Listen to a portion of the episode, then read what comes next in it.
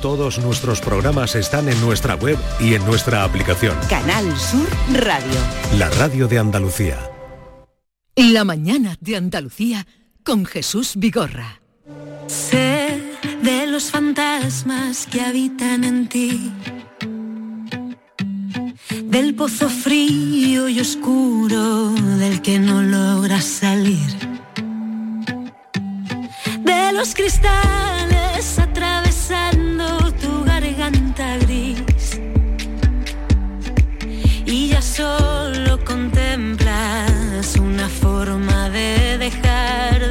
Pero también guardo en la memoria todos los momentos en los que te vi feliz. El brillo que emanaban tus ojos, tu inconfundible forma de reír. Pero también sé que tras la tormenta todas las nubes logran desaparecer y que tus flores heladas y marchitas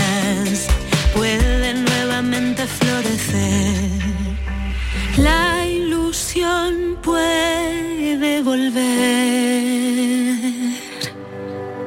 Distinta,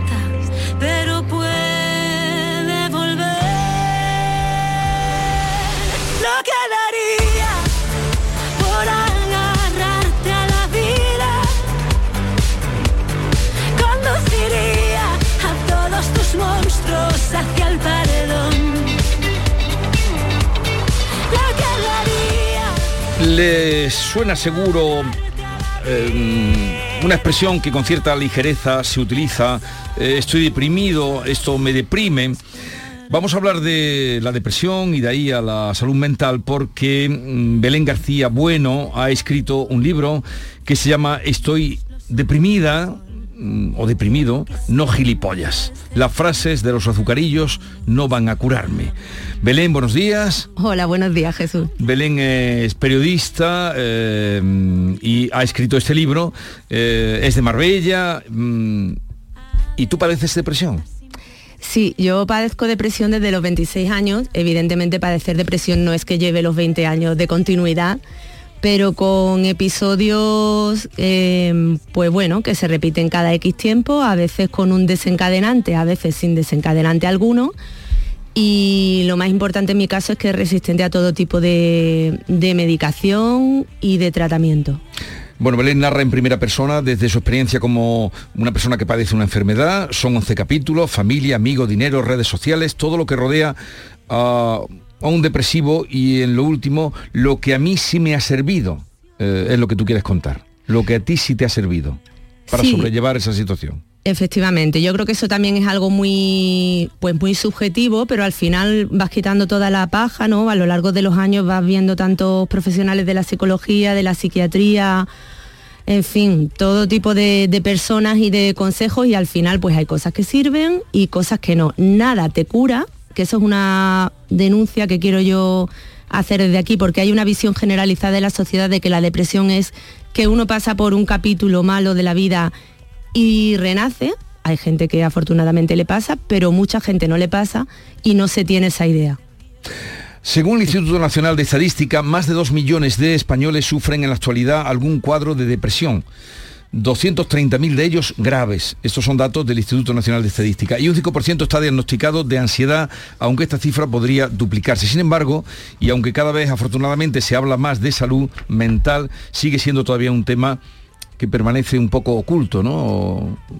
Sí, es un tema que está un poco oculto, sobre todo reconocer la gravedad de tus síntomas. eh, a ver, evidentemente no tiene uno que ir por la vida ahí en la frente, ¿no? Tengo una depresión y tal.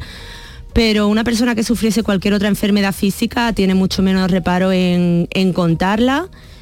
Y sobre todo, pues la gran diferencia también es, bueno, pues la reacción de la gente que suele infravalorarla, suele ahí para todo, pero cuesta mucho que la gente realmente empatice, haga una escucha activa y se ponga en tu pellejo. Eh, el subtítulo que he leído de- del, del libro es Las frases de los azucarillos no van a curarme. Y son frases que todos hemos leído o que hemos escuchado. Del tipo, anímate, tú vales mucho, pégate una buena juerga, échate un novio, una novia, adopta un gato y verás cómo todo cambia. Si quieres, puedes. no hay nada imposible, el camino al éxito es la actitud, son frases tan, tan, tan tramposas como, como empalagosas, ¿no? Sí, es una tendencia al positivismo tóxico que hay, que afortunadamente ya hay cada gente cada vez que se está rebelando más contra ella que bueno, tener una actitud positiva es algo que yo creo que a nivel general en la vida a todos nos ayuda, pero cuando una persona tiene depresión y una depresión profunda, esas frases son como, a ver, es casi un insulto decirle eso a la persona. Entonces, muy difícil lo de anímate, lo de te doy una palmadita en la espalda, lo de... a mí me encanta lo de lo mejor está por llegar. Y yo siempre respondo, bueno, pues a ver si no me llega con el bastón ya. ¿No? Porque vas cumpliendo años y, y en fin, no no hay avances. Entonces hay que tener mucho cuidado con esas frases que para, en fin, para una charla ¿no? del tiempo y tal están muy bien, pero para una persona con una enfermedad o un trastorno mental son eso, un insulto. ¿Por qué has querido escribir este libro contando tu experiencia? Eh, ¿A quién va dirigido? Pues a ver, yo lo he querido escribir sobre todo ya por el hastío que tenía del tema, porque yo llevo muchos años luchando, yo soy una persona como muy combativa, yo me peleo, yo voy a los médicos y le digo que no, tío, que me tienes que ayudar, que no me puedo quedar así. Y, entonces vine aquí a Sevilla precisamente a darme un tratamiento que supuestamente me iba a ayudar, que al final a mí, esto no significa que a los demás no le ayude, eh, que la estimulación intracraneal que a mí tampoco me ha funcionado. Y estando allí en, la casa donde me quedaba, estuve aquí un mes, pues dije, jo, tengo que hacer algo con las horas libres, ¿no? También tengo esa ansiedad de, tener que estar haciendo algo. Y me puse a escribir y salió eso, un poco, pues quiero, quiero que sea una lectura amena y creo que pese a la seriedad del tema, te deja una, te deja una sonrisa y eso fue como en plan también una terapia para mí. Pero entonces encuentras que las personas que pasan por ahí, que ya hemos dado datos, no es fácil encontrar ayuda en el sistema de salud. No, no es nada fácil. A ver, eh, ese es el mensaje que estoy repitiendo últimamente porque ahora estamos muy volcados en el tema de pide ayuda, pide ayuda, hay que pedir ayuda, no te calles. Pero ¿y qué pasa cuando pides ayuda? Es que no la hay.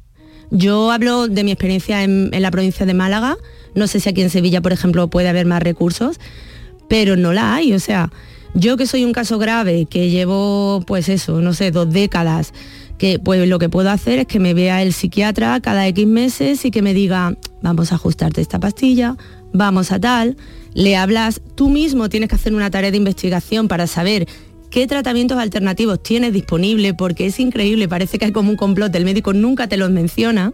Me, pasó la última vez con una psiquiatra, con la, la que estoy ahora, que le dije, mire usted, me he enterado de que hay una terapia de electroshock, que no es que uno voluntariamente vaya a querer ir a eso nunca, pero bueno, si algún día hace falta, que se da, que uno puede estar anestesiado, que tal, no sé cuánto, su respuesta fue, ay, sí, sí, y además es un tratamiento que me gusta mucho. Y claro, tú te quedas con una cara de tonta, de decir, pero bueno, eh, señora, ¿y entonces por qué llevo yo aquí 20 años y nadie me lo ha mencionado antes?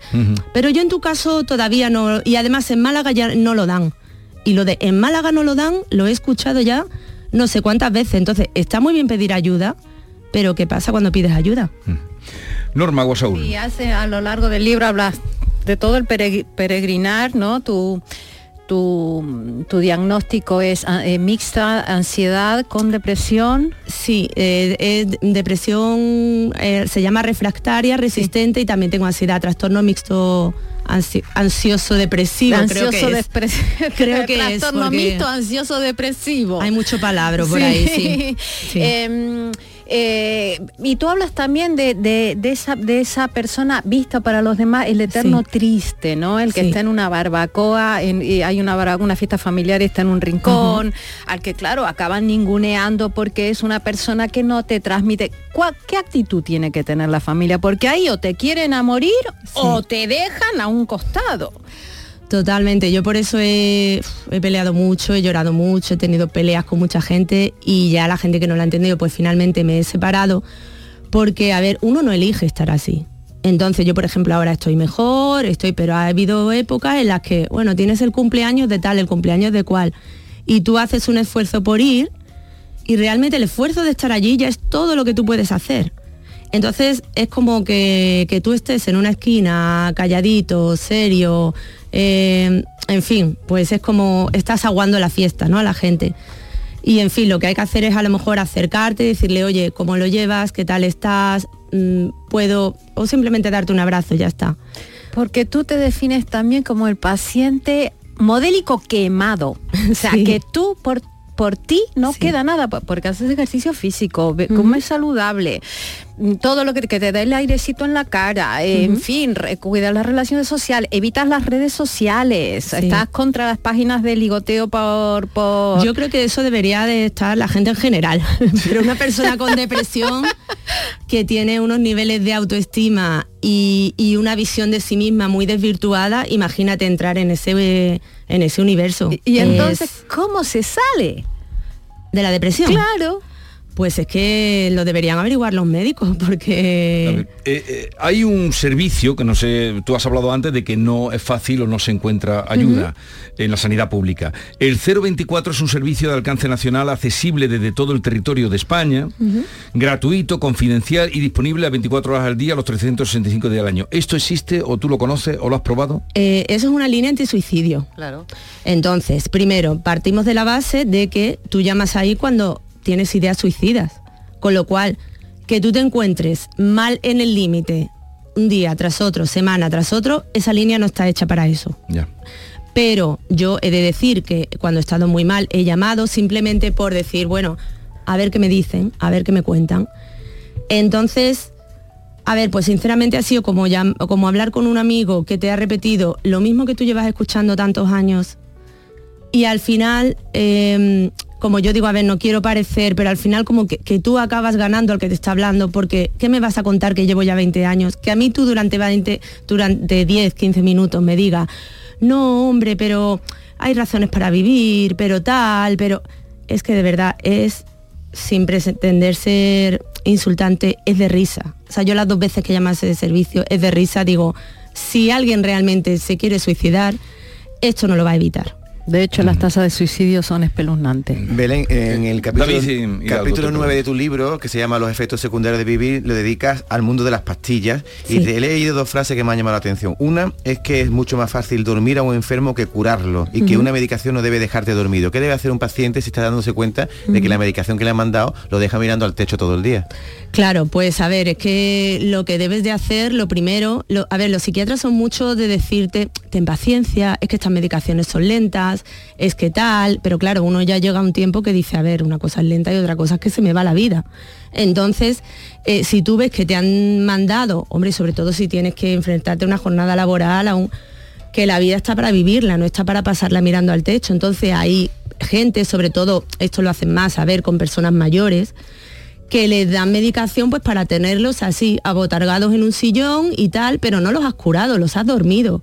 Y los has como, yo digo a veces que, que alguna pastilla a mí me ha dejado como catatónica, que me dice, no estás sufriendo, vale, pero tampoco estoy viviendo. Entonces, es que esa no es la solución.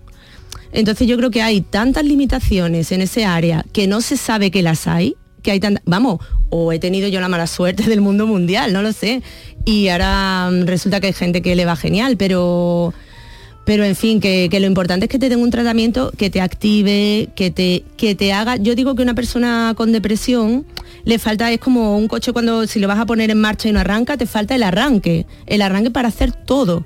Entonces, claro, la pastilla tiene que conseguir darte ese arranque. Por supuesto, tienes que ir a psicoterapia, tienes que poner muchísimo de tu parte todo eso está muy bien, pero hay una parte que por desgracia no la puede hacer el paciente. Y ahí es donde están fallando la, sanidad pública. Estoy deprimido, deprimida, no gilipollas, libro de Belén García que habla pues de su experiencia y de lo que nos está contando aquí. Vean. Por todo lo que tú cuentas y lo que contamos a diario prácticamente en, los medios, la, sanidad tiene que avanzar y mejorar mucho en lo que a enfermedades mentales eh, se refiere. Tú has dicho que has probado muchos medicamentos, antes me has comentado además que estás con litio, sí. Eh, pero sí me ha sorprendido mucho, y te lo he preguntado antes, fuera de micrófono y ahora lo hago aquí, que mm, con todo lo que tú ya has probado y todos los años que tú llevas con este problema, algo es evidente que pasa en tu cabeza, algo físico muy probablemente, pero sin embargo me has contado que a ti no a fecha de hoy todavía ningún médico te ha prescrito, por ejemplo, un TAC, ¿no? ¿Qué pasa en tu cerebro cuando yo sé, por ejemplo, que a personas con esquizofrenia sí que se le hace porque pueden ver un deterioro físico en el cerebro, ¿no? Pero a ti no te lo han hecho. No, a mí nunca me lo han ni me han eh, hablado de que esa posibilidad exista, igual que no te hablan de que existen otras tantas posibilidades que ya te digo, te enteras por otros pacientes, nunca te las menciona el médico, porque son cosas, mm, a ver, al final hablamos de dinero, de tratamientos muy caros. Eh, entonces no, prueba física ninguna, prueba. Yo por ejemplo ahora con el litio, que es con lo que he notado mejoría, el litio no deja de ser un veneno, pero es que yo aparte del litio, eh, pues tomo, no sé, tres, cuatro tipos de pastillas más. Y ahora me está pasando que tengo unas lagunas mentales enormes, pero enormes de decir que todo lo que sea que haga después de tomarme las pastillas por la noche, mm, o sea, me ha pasado conversaciones enteras con mi madre y que decirme, Belén, pero tú esto ya me lo has contado, ¿no te acuerdas? Y decirle, no, mamá, no, eso habrá sido papá que te... No, no, no, Belén, no. lagunas de, no es que digas no me acuerdo bien, de que, como ayer le decía a mi psicólogo, si yo cometo un asesinato, me lo tienes que demostrar al otro día con la cámara, porque yo no me acuerdo. Entonces, en fin, es, y, sin embargo, y es evidente que mi, tú hablas conmigo y yo soy una persona racional, y soy una persona capaz, yo me pongo a estudiar y saco unas notas excelentes, yo, es decir, hay algo físico en mi cerebro. Bueno, pues nunca, nada, nunca, nada. Tú hablas en un capítulo, que hemos dicho algunos, de la importancia del dinero, Sí. Porque si es verdad que el dinero o la carencia de él puede ahondar tu depresión, incluso arrastrarte a ella. Em, además, hablas de la precariedad de nuestra profesión, de la profesión, tú eres periodista, lo hemos dicho. En tu caso, ¿el dinero o la estabilidad crees que te hubiera ayudado? Hombre, totalmente. Por ejemplo, em, a ver, yo ahí en el libro digo que la gente te dice, no, no, olvídate del dinero, la salud es lo primero. Yo estoy totalmente de acuerdo, la salud es lo primero. Pero es que para tener salud hay que comer, hay que pagar el alquiler o la hipoteca, hay que, es decir, eh, no te cae del cielo. Estas enfermedades eh, nunca me he enfrentado a lo que debe ser un tribunal médico. Voy a empezar ahora ¿no? un proceso a ver si consigo al menos algún reconocimiento, no económico, sino de otro tipo. Y, son cosas tan desesperantes, tan tú ves que se te acaba el desempleo. Yo dejé voluntariamente mi trabajo, donde llevaba ya ocho años, porque no podía más, no podía más. Y yo no he vuelto a trabajar. Ahora es, cuando estoy empezando a, a, estar otra vez en el mercado, a ponerme a ello, ya me siento más fuerte. Pero todo ese tiempo, ¿quién te ayuda? Entonces lo de, está muy bien, lo de, lo primero es la salud, vale, pues ponme un cheque por delante porque si no, realmente el psicólogo, yo eh, cada semana veo a ese señor. Eh, ahora he cogido una opción online, he tenido suerte, las opciones online son más baratas, otras veces las opciones físicas son entre 70 y 100 euros por sesión ha llegado a pedirme. Yo eso, bueno, yo y creo que muchísima gente no se lo puede permitir. Entonces, eh, público está descartado, al menos mi experiencia, que en 20 años no me ha visto un psicólogo público si te ve, yo sé que la gente que le ves una vez cada tres, cuatro meses, ¿y qué te va a decir ese señor cada tres, cuatro meses? Cuando a mí me dan, me dan ataques de pánico, de ansiedad, día sí, día también. Es decir, el dinero realmente, yo por ejemplo, el tratamiento este finalmente no ha funcionado, la estimulación intracraneal, pero me lo he pagado yo. Y si yo tuviese los 20.000 euros que cuesta el inhalador de esquetamina, que me vienen negando constantemente y es como lo más, en fin, avanzado que en teoría hay, pues me lo pagaría también, pero no puedo.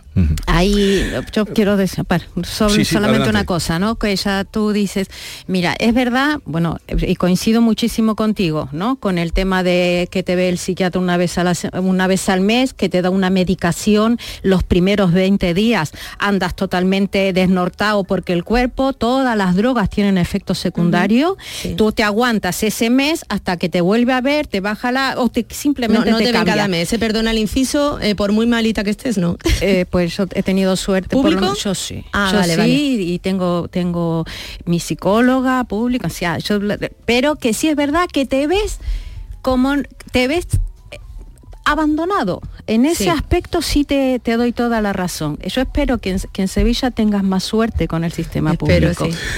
Bueno, estoy deprimida, no gilipollas, el libro que ya han oído el testimonio de Belén García, lleva 20 años, quizá después de oírte a ti mucha gente eh, no utilice esa palabra que se utiliza con tanta ligereza de estoy deprimido, me deprimes, es muy delicada porque es un problema de salud grave que además, como tú estás contando, con, con difícil atención y, solución. ¿Dónde se puede encontrar este libro? Porque mucha gente que nos está escuchando estará diciendo, yo quiero ver qué ha dicho Belén o qué cuenta Belén. Sí, pues eh, está en Amazon, en ebook y en y en papel, en tapa blanda y dura. ¿Desde cuándo está el libro circulando? Pues lleva un par de meses justo.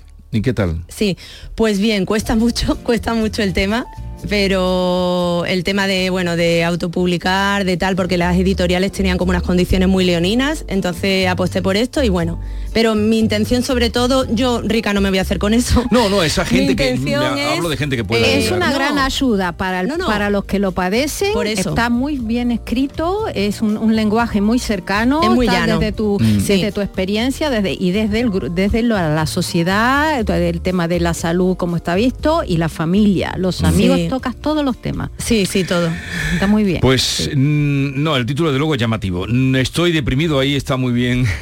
Deprimida, no gilipollas, las frases de los azucarillos no van a curarme. Desde luego mm, procuraremos por lo menos no decir eso si quieres puedes, no hay nada imposible, tú puedes. en la actitud, ¿verdad, Vico? Horrible. ¿Cuántas veces te lo han dicho a ti? A mí me, lo han dicho demasiadas veces y siempre le, he enseñado por, por cariño el dedo medio de la mano derecha. Siempre. por, por, eh, por, otro, por otros motivos, por otra vía de salud también ha pasado por ahí. Eso, tú puedes, eh, cuídense de decir esas tonterías. Belén, te deseo lo mejor ahora que te vienes a Sevilla. Muchas gracias. Y en fin, eh, ya habrá otra ocasión de que vengas también por aquí otro día. De acuerdo. De todas maneras, me gusta verte sonreír y ojalá que pueda enderezar tu vida, tu trabajo. esperemos que sí.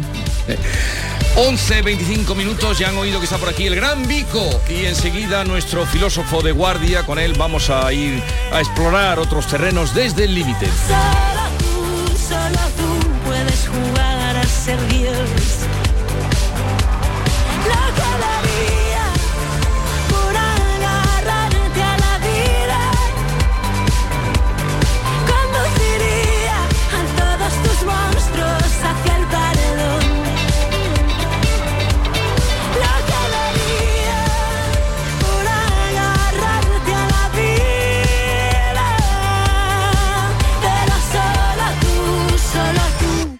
Jugar a ser Dios.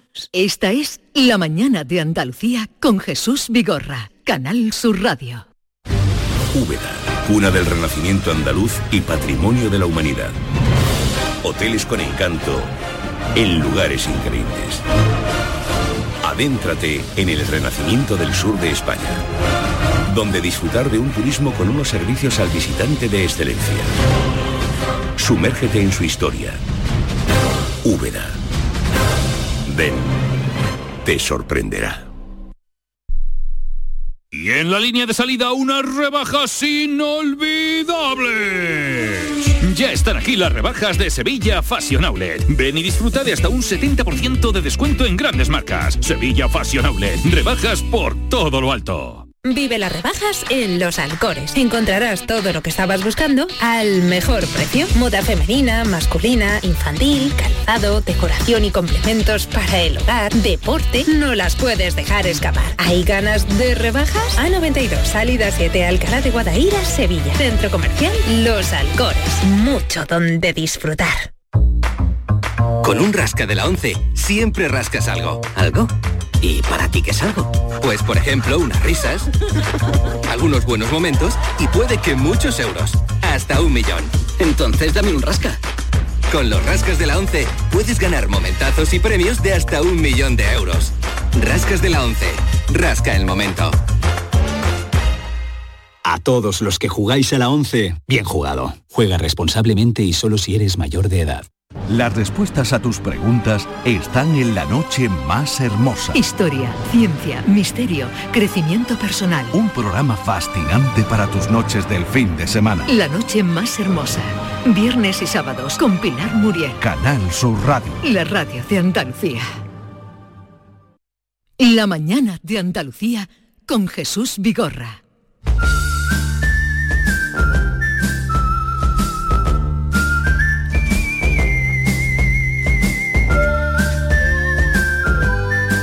Desde el límite con Vico. Hace poco más de una semana que nuestro país hermano, Ecuador, se ha declarado en estado de guerra, aunque mucho hablamos, mucho menos de la guerra ruso-ucraniana, el mes que viene cumplirá dos años, dos años desde su inicio, dos años ya. Según algunos medios, durante el año 2023 hubo 58 guerras activas en el mundo. 58 guerras activas en el mundo de las que se habla realmente poco o nada. Pero eso no impiden que insistan, quizá todo lo contrario, y esto es lo que nos lleva a pensar hoy, por invitación de Vico, a reflexionar, ¿puede el hombre vivir sin guerras? ¿Acaso es verdad aquello de que somos malos por naturaleza? ¿Tiene que ser el ser humano ¿Tiene alguna naturaleza concreta, Vico? Esto es un temazo, esto es un temazo y de hecho durante los últimos 2500 años de existencia de la filosofía hemos estado trabajando en esa. Esa se llama la pregunta por el ser humano. Antes les decíamos la pregunta por el hombre, pero bueno, hemos cambiado el lenguaje. Es la pregunta por el ser humano.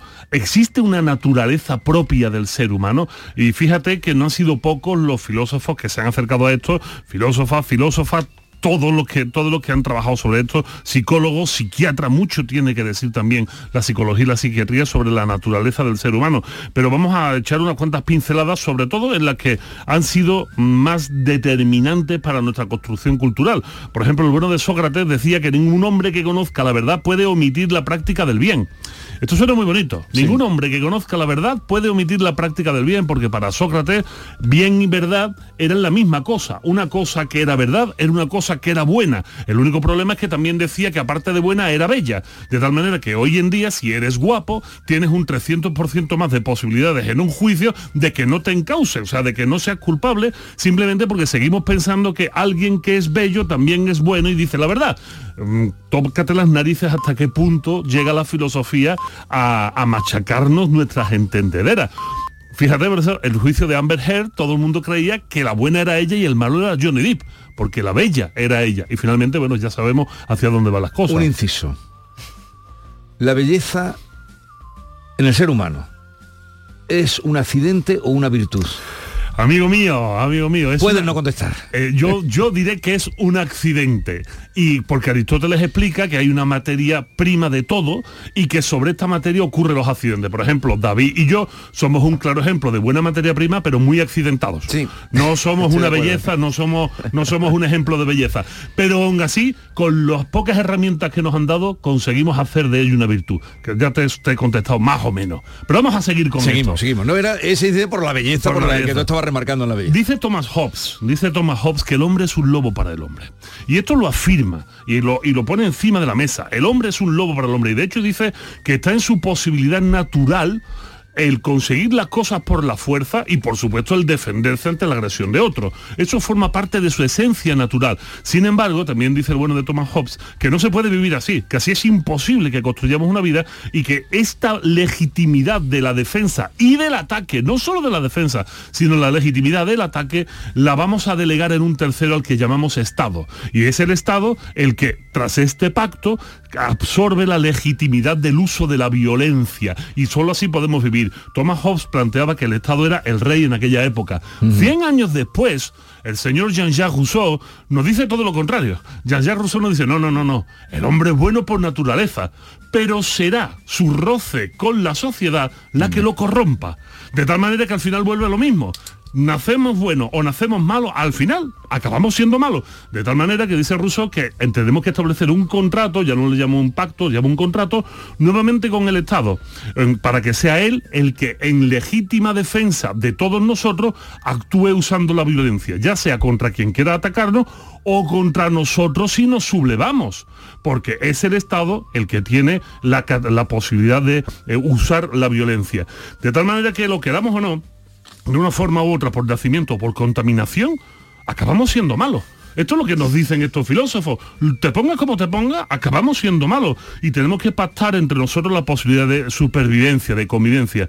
El problema, y aquí sí me pongo muy serio, es que una vez establecido este contrato, en una sociedad moderna como en la que vivimos, esto se empieza a diluir esto se empieza a diluir, empezamos a perder em, eh, esta noción de que vivimos en un mundo que en cualquier momento puede girar y se puede convertir en una atrocidad. Hablando con mi queridísimo amigo Javier Bauluz, que es eh, premio Pulitzer, el primer premio Pulitzer de fotografía hispanohablante, eh, un, gran fotógrafo de guerra, me contaba sobre, sobre el caso de Kosovo y de cualquier guerra en la que ha estado, que daba la sensación de que no pasaba nada hasta que giraba en la esquina de una calle. Y como decía Gila, allí estaba la guerra.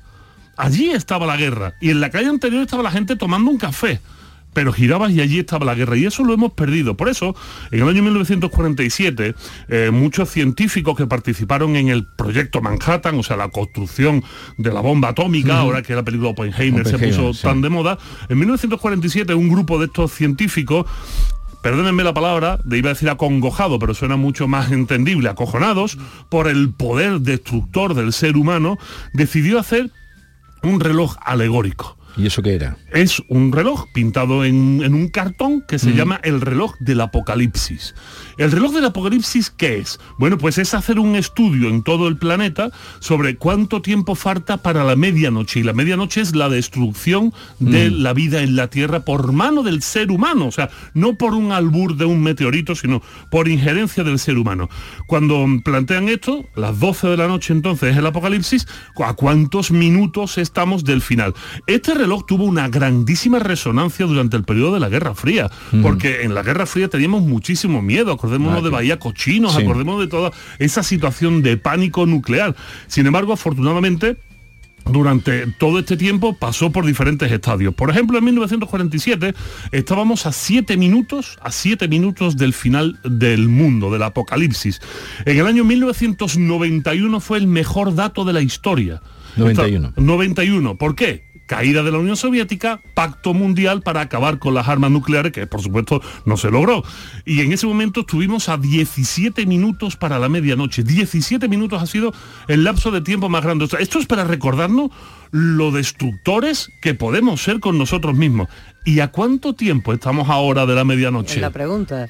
90 segundos. Madre mía. Pero ¿quiénes deciden? Eh, Esto lo decide un grupo internacional de científicos que evalúan los riesgos reales, en ese momento. reales que hay en este momento. y ahora estamos a 90 segundos. Es el momento de la historia que más cerca hemos estado del fin del mundo. Estamos a 90 segundos. ¿Por qué? Bueno, pues intervienen en esto la guerra de Ucrania, la posibilidad de escalar la guerra entre Rusia y la OTAN, porque en el 91 dijeron, vamos a acabar con las armas nucleares, pero no fue verdad no fue verdad y las armas nucleares, aunque, se, aunque mermaron mucho, siguen estando ahí. Y países como Francia o Inglaterra, otros tienen armas nucleares. Y hay más cosas. Está también el colapso social, porque se entiende que vamos en una espiral hacia el colapso económico-social. Esto mm. ya el Cruz de Roma lo decía en 1976, ¿no?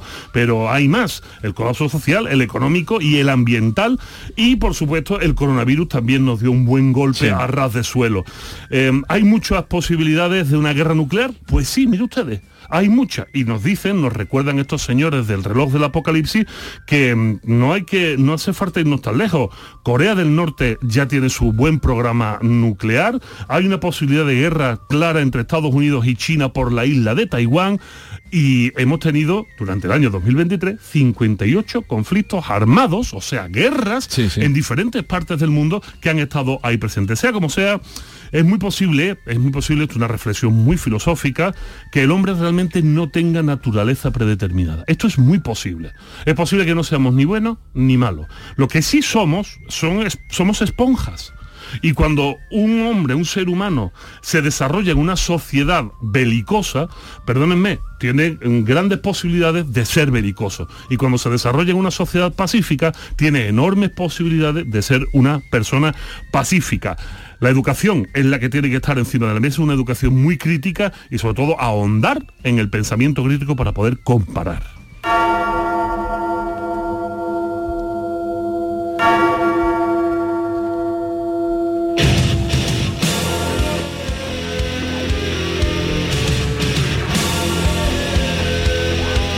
Sonaban ahí unas campanas. Las campanas de la medianoche unas campanas inspiradas, eh, esto es el grupo Metallica, la canción Por quién tocan las campanas, inspirada por supuesto en la novela de Hemingway, en la Guerra Civil Española, que la gente sepa que el heavy metal eh, trata sobre también, temas también lee, también, lee, saben leer, saben leer. Pero Hemingway decía aquello, no están tocando Sí, no, tocan, las campanas tocan por ti. Exacto, no están tocando por él ni por los que mueren en Ucrania, están tocando por ti. Por ti. De hecho, Hemingway. Y, por toda la humanidad. Por toda la humanidad. Por toda la humanidad. Hemingway utiliza. Cuando, doblan. Doblan. Las campanas doblan y esto es un poema. Esto es un poema anterior a la novela de Hemingway, de la Guerra Civil. Es un poema de 1624 del escritor John Donne. Voy a leerlo rápidamente, es muy corto y con esto vamos cerrando.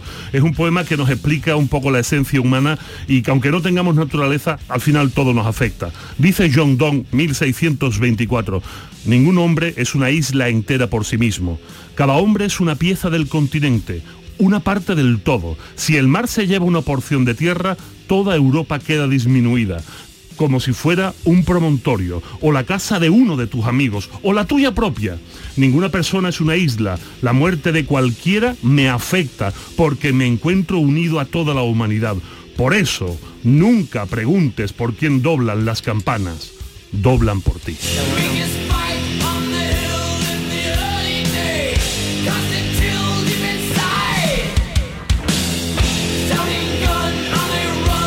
Desde el límite. ¿Qué te pasa, Normita? 90 segundos voy a salir de aquí como las locas. voy a beber. no es por ser gafe, pero no han nombrado a Pakistán, que hoy es noticia, que ya ha entrado en toda la que hay liada en Oriente Medio y que tiene la sexta bomba atómica. Ahí lo dejo, que estamos a las puertas del fin de semana y tampoco es cuestión de marrones.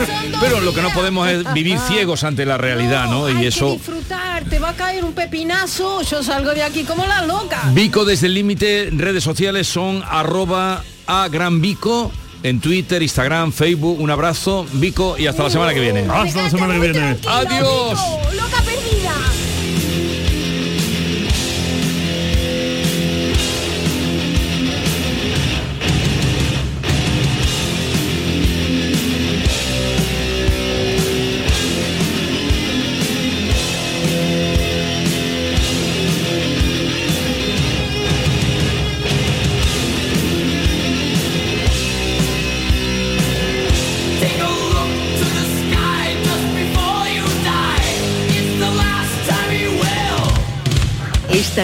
La Mañana de Andalucía con Jesús Vigorra, Canal Sur Radio. ¡Wow! ¡Vaya furgoneta! La he alquilado en Iberfurgo. Está súper nueva, ¿no parece de alquiler? Ya, en Iberfurgo disponen de una flota en perfecto estado y te ofrecen presupuestos a medida. En Iberfurgo somos expertos en alquiler de furgonetas de carga, pasajeros y carrozados. Contamos con más de 15 delegaciones en toda Andalucía. Localiza la más cercana en iberfurgo.com y visítanos. Canal Sur Mediodía. ¿Quieres saber qué ha pasado en las últimas horas donde vives? La actualidad de tu provincia y tu entorno más cercano está en Canal Sur Mediodía día, con toda la información que necesitas. De lunes a viernes, desde las 12, en tu emisora de Canal Sur Radio, la radio de Andalucía. Centro de Implantología Oral de Sevilla, CIOS, campaña especial 36 aniversario. Implante, pilar y corona, solo 600 euros. Llame al 954 22 22 60 o visite la web ciosevilla.es. Estamos en Virgen de Luján 26, Sevilla. Recuerde, solo 600 euros. Se modifican los horarios de salida y o llegada de algunos servicios Avant de Andalucía y Trenes AVE que comunican Granada, Sevilla, Córdoba y Málaga con Madrid y Barcelona, así como el Intercity entre Algeciras y Madrid. Los nuevos horarios permiten compatibilizar el servicio con la renovación integral de la línea de alta velocidad Madrid-Sevilla que continúa desarrollando ADIF. Consulta los horarios en renfe.com. Renfe, Ministerio de Transportes y Movilidad Sostenible, Gobierno de España. El Carnaval de Cádiz te lo cuenta Canal Sur Radio y Radio Andalucía Información con la cobertura digital más amplia en Carnaval Sur. Todos los días aquí tienes tu palco del carnaval. Desde las 8 de la tarde en Canal Sur Radio Cádiz y Radio Andalucía Información Cádiz por FM. Y para todo el mundo, gracias a Internet. Disfruta de este concurso universal a través de nuestra aplicación móvil, nuestra web y la plataforma Canal Sur Más con Fernando Pérez Ana Candón y todo su equipo. El Carnaval de Cádiz, en Internet, estés donde estés. Desde Cádiz para Andalucía, España y la humanidad, muy buenas noches, buena gente. La mañana de Andalucía con Jesús Vigorra.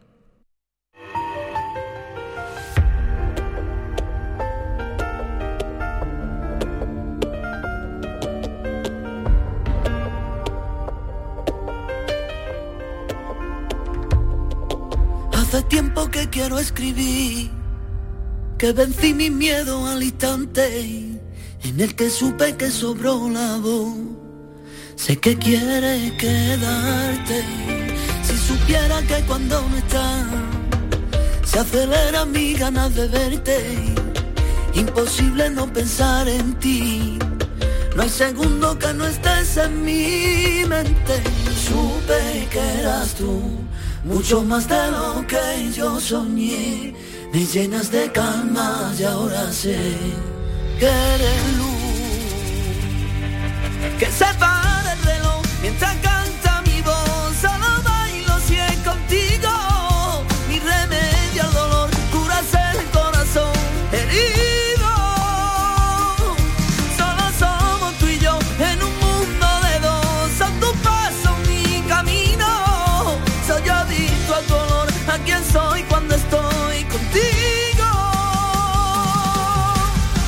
Vamos a terminar la semana y el programa con música, con la música de Raúl Camacho. Buenos días, Raúl. Muy buenos días.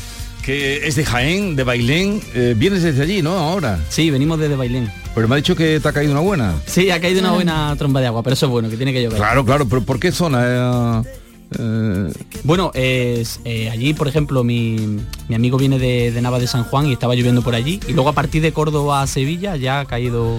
Oye, pues grande. te agradecemos doblemente que hayas venido a presentarnos tu nuevo disco Origen y esta buena noticia que nos traes. Estamos eh, escuchando este tema, uno de los que supe que eras tú, uno de los que componen este disco que ya por fin lo ha cerrado porque Sí. ha sido paso a paso, canción a canción. Claro, sí, hemos ido poquito a poco y, y ya por fin hemos cerrado el disco. Oye, ¿qué teatro es ese? ¿Dónde lo has grabado? Porque estás como en un escenario de un teatro, ¿no? Teatro en... Perdona, en Puerto Real. en El teatro de Puerto Real. Pero tú, tú estás hablando del videoclip. Sí. Del videoclip, sí. Sí. Allí en Puerto Real. Habla con, Con propiedad, con sí, propiedad sí, sí. No, pero lo entendió, lo entendió. Sí, yo, yo no conocía el teatro, miraba, digo, a ver qué teatro es, qué teatro es, pero no Puerto Real. Sí. Eh, oye, eh, ¿qué vamos a encontrarnos o qué quieres tú ofrecernos en origen? Bueno, en origen lo que vamos a encontrar más que nada es eh, mi, mi- mi personalidad, un poquito eh, más la intimidad que llevo dentro. Creo que es mi, mi- mi lado más sensible de, de autor. Entonces he querido también eh, componer, sobre todo para mis seres queridos, como en mi familia, le he hecho un tema también a, a mi niño, a mi mujer, a mi padre, a mi madre, que no podían faltar, como no, y, y nada, ahí se refleja origen. Oye, ¿y eh, tú qué buscas en la música? Pues sinceramente, Jesús, disfrutar mucho de ella, porque sin música yo no, no soy completo. Lo que me complementa es la música para, para estar bien. ¿Y ya te dedicas eh, por entero a la música o...? Sí, profesionalmente llevamos unos años dedicándonos a la música, haciendo nuestra gira de conciertos y la verdad que es muy agradecido. ¿Tú compones las letras de todas tus canciones? Todas las canciones son compuestas por mí, sí. Bueno. Eh, ahora ha venido con la guitarra, con lo que enseguida vamos a poder eh, tener una muestra de, de lo que él hace como canta. Ayer tuvimos aquí un cantante, eh, Sí. José de la Tomasa, que venía con su guitarrista. Tú eres tu cantante y tu guitarrista, hace las dos cosas, ¿no? Bueno, Todo uno, ¿no? tengo que decir que no soy un virtuoso con la guitarra, pero sí es verdad que, que me acompaño para, sobre todo para componer y eso me, me acompaño medianamente bien. Pero muy completito. Digamos que empezaste sobre, eres muy, eres muy joven, ¿no? A pesar de que tienes un niño, pero en realidad tu carrera fue bastante rápida, ¿no? Porque empezaste hace tres años, cuatro años, tres años. no, ya son seis. Seis años. En 2018 a finales eh, lancé el primer single. Sí. Eh, y hasta ahora eh, son casi seis años creo recordar sí y bueno la música la llevo desde, desde pequeño porque mi padre mi padre por ejemplo se ha dedicado a ella también durante más de 20 años en su propia orquesta y demás y es algo como decimos los andaluces que lo hemos mamado O sea que en tu casa había música. Sí, había mucha música. Mi hermana también canta, mi familia la lleva la música muy dentro y solo he mamado. Y en tu casa te animaron a seguir el camino, te decían Raúl, estudia, déjate de. 100%. Siempre han querido primero que, que estudiase, pero sí es verdad que me alejaba un poquito de los estudios. Porque trabaja- trabajaste en la hostelería, ¿no? Trabajaste- Sí, eh, tuve que buscarme la vida y digo, voy a hacer algo para que por lo menos vean que no soy muy vago, por lo menos que sé, sé- hacer algo, trabajo. aunque no se me den bien los estudios.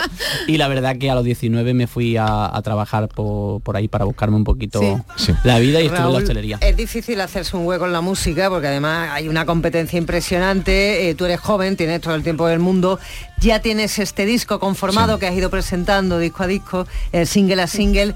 eh, pero la música hay que currarla y hay que pasearla. El tema de tenemos gira, tenemos conciertos. Bueno, la verdad que no podemos decir fechas exactas, pero sí es verdad que tenemos una gira y un, y un proyecto muy bonito que, que es para este 2024. Hay muchísimas reservas. eh, de fechas que próximamente podremos desvelar, por lo menos las 10 primeras. Así que estamos muy contentos y sabemos que vamos a rodar en España Sí. este año un. Oye, y sin presentarte a ninguno de esos concursos que son por donde muchos artistas van saliendo, emergiendo, eh, ¿cómo está siendo tu, en fin, eh, abriéndote un hueco? ¿Es duro? Eh, ¿Te ayuda gente? Es duro, Jesús. ¿Dónde encuentras el apoyo? Y si te soy ¿Te totalmente ponen las radios? Si te sois totalmente sincero, he presenta- me he presentado en varios concursos. Lo que pasa es que no he llegado a, a mucho, pero como siempre digo, hay que intentarlo y, lo he- y me he presentado en, en varios concursos, pero no, no he llegado, por ejemplo, a llegar a, a plató o a, o a exponer mi música.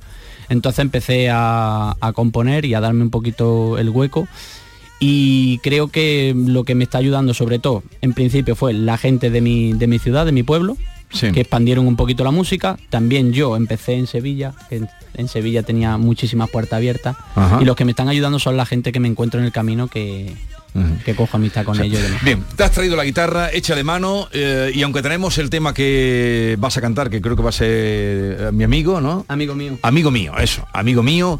Luego lo escucharemos ya bien orquestado, pero mm, adelante cuando quiera. Eh, en directo, para terminar bien la semana con Raúl Camacho, de Bailén, que ha venido para ofrecernos su arte, su música y su letra.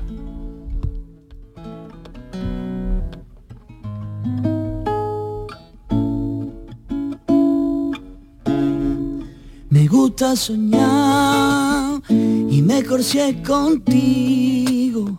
Prefiero la realidad. Cogida de tu mano, amigo, porque me llevo tan adentro tu cosa. Y es que la vida contigo es maravillosa. Es que te llevo en el alma, mi fuente de inspiración para saber, manantial que me calma. Con tu risa, tu vida, tu forma de ser que me encanta. Convertir en melodía tu querer, llenando de esperanza. De poesía que admiran tu forma de ser.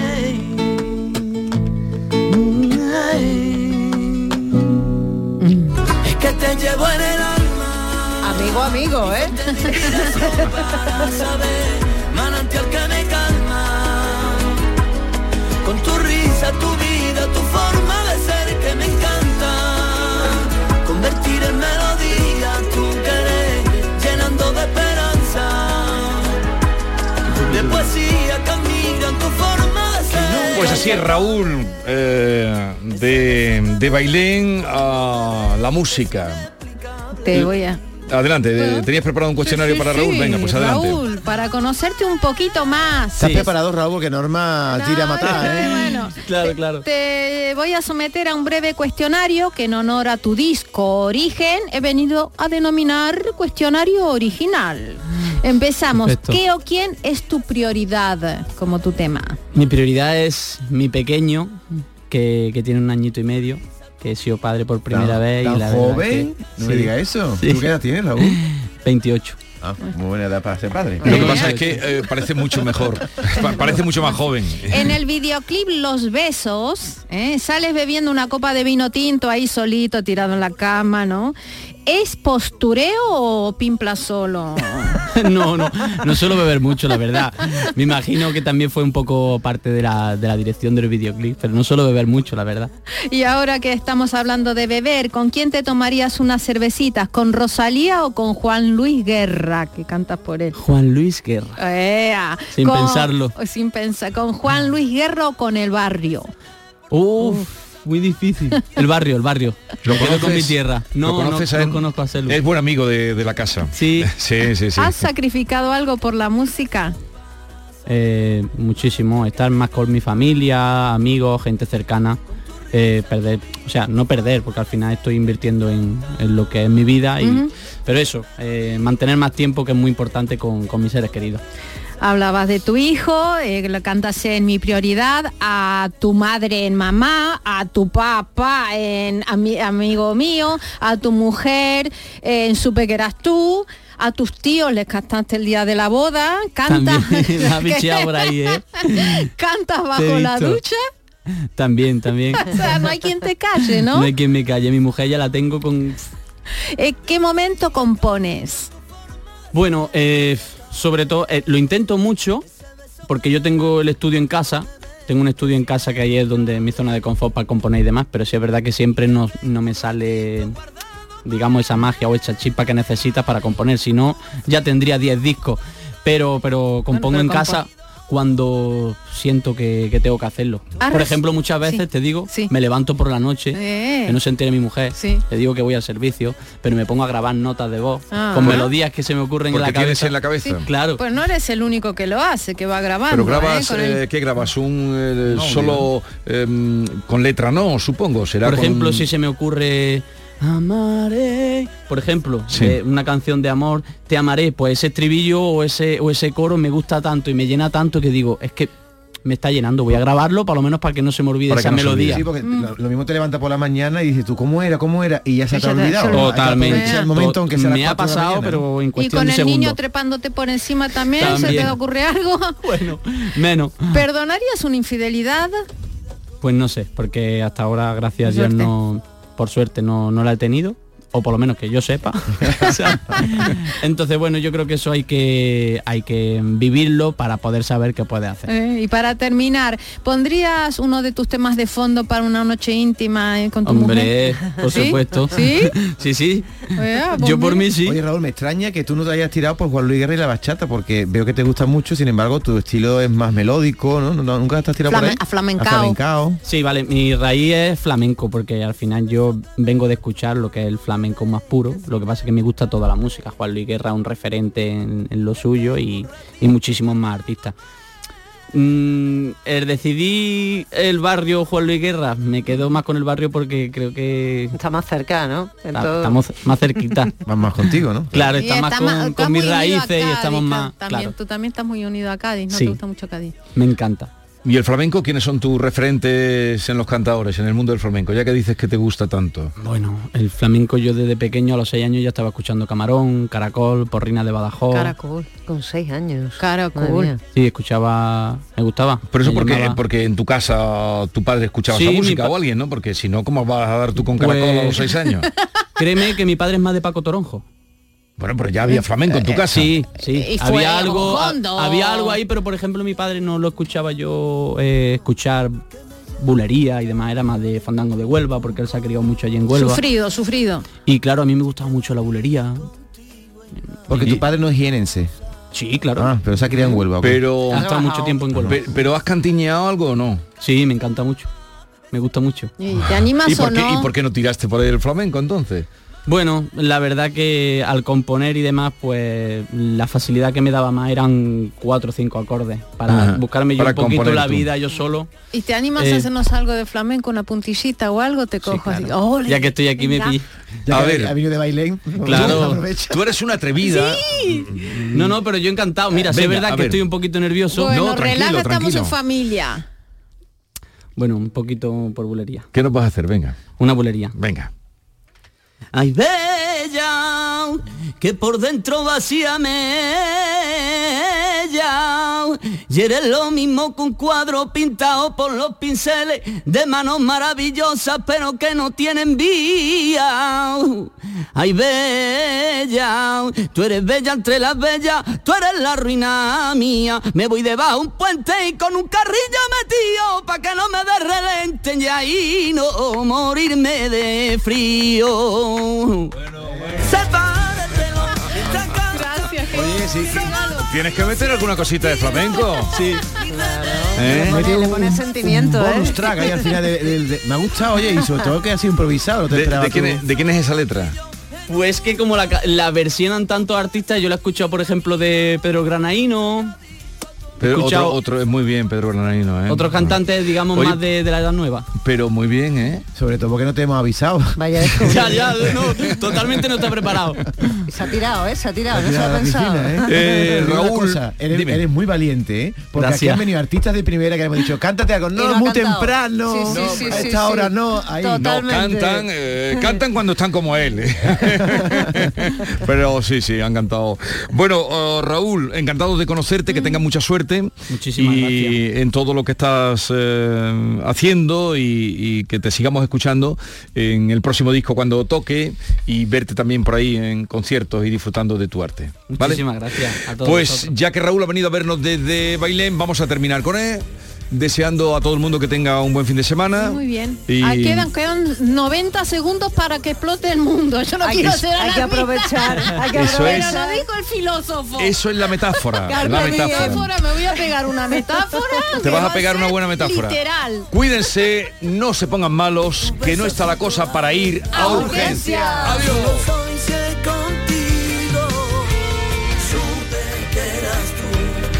Mucho más de lo que yo soñé. Me llenas de calma y ahora sé